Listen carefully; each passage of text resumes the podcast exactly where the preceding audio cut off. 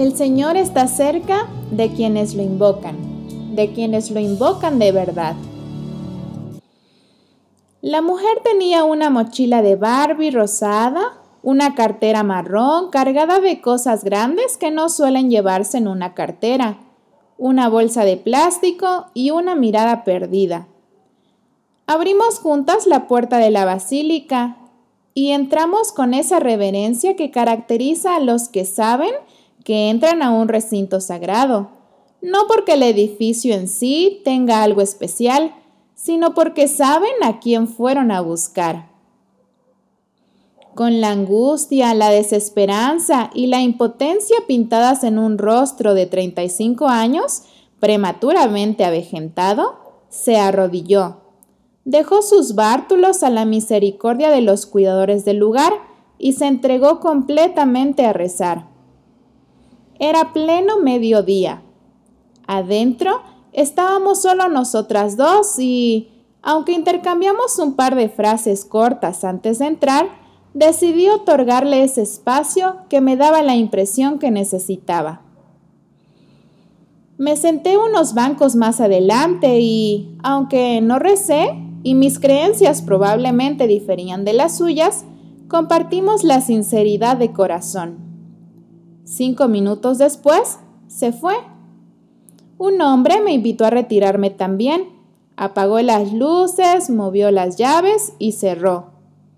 Salí en silencio, pensando que ese día había conocido a una Ana moderna, pero también consciente de que no hay iglesias ni catedrales, ni monasterios, ni mezquitas que puedan contener al Dios en el que creemos. Nadie puede venir a echarnos si nos dimos cita con el Rey. Podemos conversar con Él adentro, pero también del lado de afuera. Todos aquellos con quienes nos crucemos este mediodía estarán sumidos en sus preocupaciones y vivencias y tienen una necesidad.